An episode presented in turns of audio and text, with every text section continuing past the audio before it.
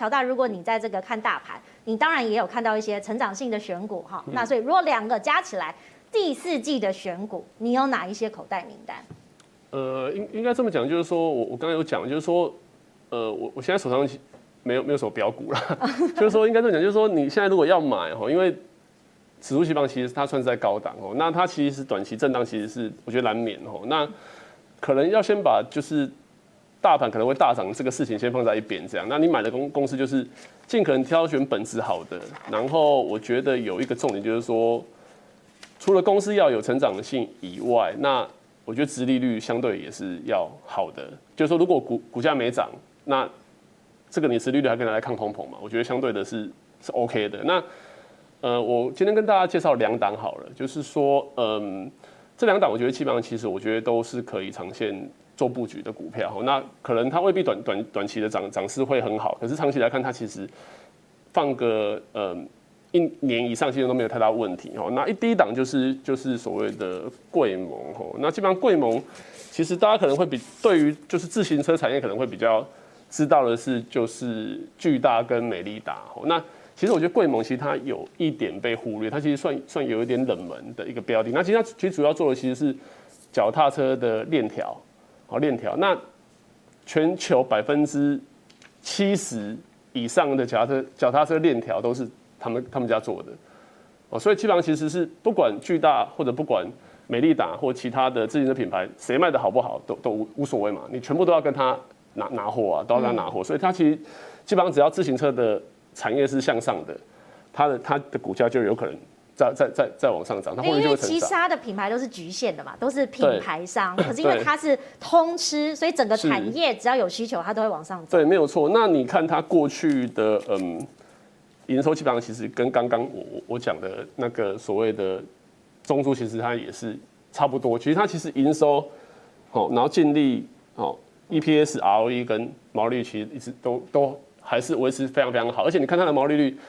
其实你会你会你会觉得很很很惊讶，因为它其实就是一个四成以上，就是哦做哦去尾，就就脚踏车链条而已啊。这个这种东西毛利率跟爱奇设计差不多。然后甚至它的毛利甚至比联发科还要高，是对，那代表说它其实真的有有有独门的技术在，就是说你非用它的链条不可，然后它也可以透过它的成本优化跟所谓的一个制程，让它的毛利率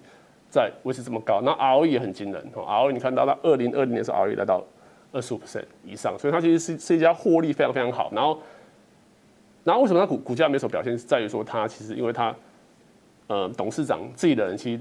持股大概过就拿了一半的，嗯，所以它其实，在市场流通的筹码其实不多，那他们也没有没有想要炒作股票，所以基本上公司获利一直一直都很好。那你看这个是它的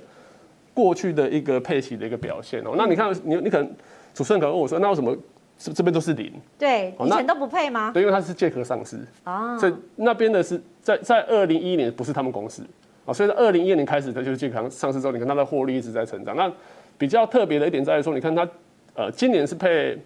今年是配去年的吧？哦，配七点七点二元，其实是是蛮蛮多的。但二零一九的获利看起来是升的很不错哈，因为它二零年配的超级高。对对，然后你会会发发发现说，哎、欸，为什么二零就今年二零二一年是只有四点五？嗯，因为它改成就是半年配，所以你你再把四点五乘以二十七是九块。好，那这个基本上四点五是今年的十二月会配，所以今年的七月已经先配了七块二给你。哇！然后今年的十二月再又再配四块五再给你。好，那它明年开始可能它就改成就是季季配这样，就跟台积电一样，嗯，就是其实它公司的治理其实是是是非常非常 OK 的哦。那你看它的的整个的营收基本上其实趋势也是非常非常好。你看它今年的的获利成长其实也是很惊人哈。这个是所谓的一个长期走势图。那蓝色那一条线就是二零二一年，就是今年的。我知道今年的获利基本上其实都一直在创新高。对，但是大家会说股票要看未来啊，未来你有看到什么点它还会再成长？呃，未来来来看的话，基本上我觉得。大概有这几个点哈，是可以可以去注意的，就是说，它今年上半年基本上其实其实获利已经七点七九元，所以它的年增是六成以上，是，所以它获利基本上其实在过去表现好，现在还是很好哦，这个是没有没有问题的。再来就是说，它其实是全球最大的链条制造生产商嘛，所以它其实有有非常非常强大的一个一个护城河的一个优势在这里，然后。我一直在思考一个问题，就是说，因为其实疫情其实让大家选股很难，就到到底是要买防疫概念股好，还是要买说疫情如果结束哦，民生消费会起来的股票好？那我觉得后来我我思考这个问题思考很久，我觉得最好的方法是买两个都会好的，就是在疫情很惨的时候它也会很好，疫情结束的时候它也会很好的股票。那贵盟刚好就符合这个条件，大家都要运动。对，因为因为其实因为疫情如果很严重，大家会想说，那我就不要来，不要不要搭公车了，我就不要，我就我就自己开骑自行车上班就好了。对，那。那如果疫情好，那我想我我我要来运动嘛，那我还还是要骑自行车啊。所以基本上它其实不管疫情好或不好，跟他讲他都没有关系，这是这是他的长期趋势在这在这个点。然后再来就是说，他最近其实很很新奇，就是说所谓的一个电动自行车，就是所谓的 e e bike。对，那基本上其实这个热潮的兴起，我我根据呃研调机构统计，说二零二零年哦全球的自行车大概是五百万台，到二零二五二五年大概会到。九百到一千万台，所以它年复合成长其实是很高的哦，所以它是顺着这个这个趋势往往上走，所以它每年你可以期待它每年的获利成长，基本上我觉得是没有问题的。的确，我们也看到东协国家也有很多的订单，所以其实成长性哎、欸，未来可以期待。那如果是廷浩你自己来选，你会选什么类股？然后呢，又有哪几档你觉得值得关注？首先呢，我是比较稳健型投资的，所以如果要跟随着呃，不管是科技产业或者电子产业来做布局的话，我常常会建议散户朋友啊啊去投资一些 ETF，尤其是全值型的即可。那么在这个时间投资全值型 ETF 哦，如果以周期概念来看的话啊，要稍微注意一下。这张图表哦，是中国目前的信贷脉冲以及全球制造业的 PMI 经理人采购指数。那基本上黑色线就是 PMI，那 PMI 呢通常会领先全球股市一个月到两个月哦。那么蓝色线呢是中国的信贷脉冲指数。什么叫做信贷脉冲啊？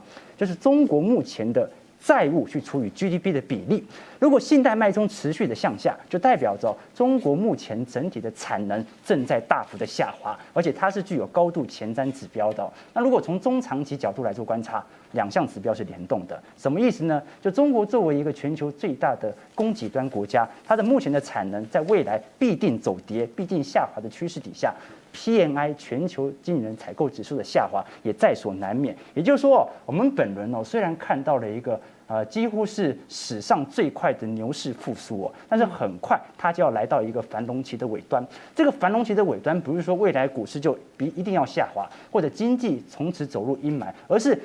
最好的那一段已经经过了，那台北股市哦，在全球股市的联动格局上啊，必定也会承受到一定程度的卖压，所以这是第一点，从周期角度来做分析哦。那第二点，如果我们这个时候还是有闲置资金，想要做一些布局的话，我想要避开这个景气的下修弹，我先不买零零五零，先不买 ETF，有什么样的股票？值得在低基期水位，值得我们做一些建仓、做防御性的股票呢？其实我常常跟观众朋友讲说，我们作为作为一个投资者，如果想要做一些稳健投资的话，尤其是家里又有长辈的话，那最好哦是要有攻击性的资产啊，符合你自己的调性。那同时呢，也要有一些防御性的资产，也就是属于这些高殖利率，而且相对啊，银行或者说银行股或者食品股啊。体质相对比较稳健的这些个股哦，我这边呢特别列出了一间民营个股以及四间官股行库来跟各位做一些对照。其实你会发现呐，官股行库本身的绩效常年来看表现的啊，并不像啊一些绩优股这么的亮眼。但是它的好处是什么？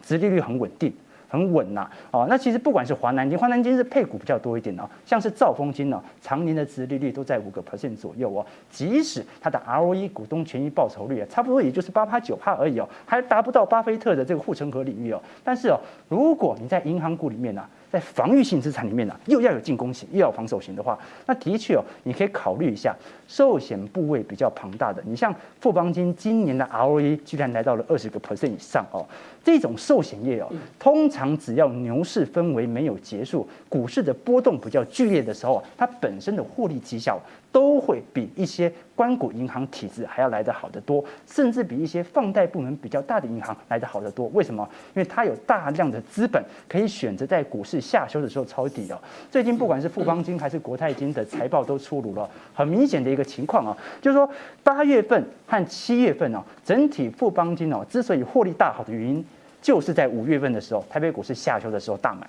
所以寿险业投资也是一个逻辑。捡便宜，而且买的一定要比市场的平均成本还要来得低。我们刚才说，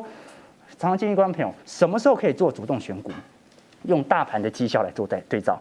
大盘就是市场的平均成本。如果你主动操作，每一段时间发现你的股票的绩效比大盘还要来得好，恭喜你，你很适合主动选股。如果你连大盘都无法超越，你干脆就买着跟随着大盘一起成长的 ETF 就好了嘛。所以这是第一点，进行防御性资产的一个配置哦。那很多人会说，可是富邦金涨高这么多，还可以追吗？这张图表我来跟各位展现一下。其实富邦金哦，长期的本益比啊，也不过就是大概在呃七倍八倍左右而已哦。所以现在来看哦，整体来看哦，它跟历史的本益比的河流图啊，仍然处于下缘低这个区间。什么意思呢？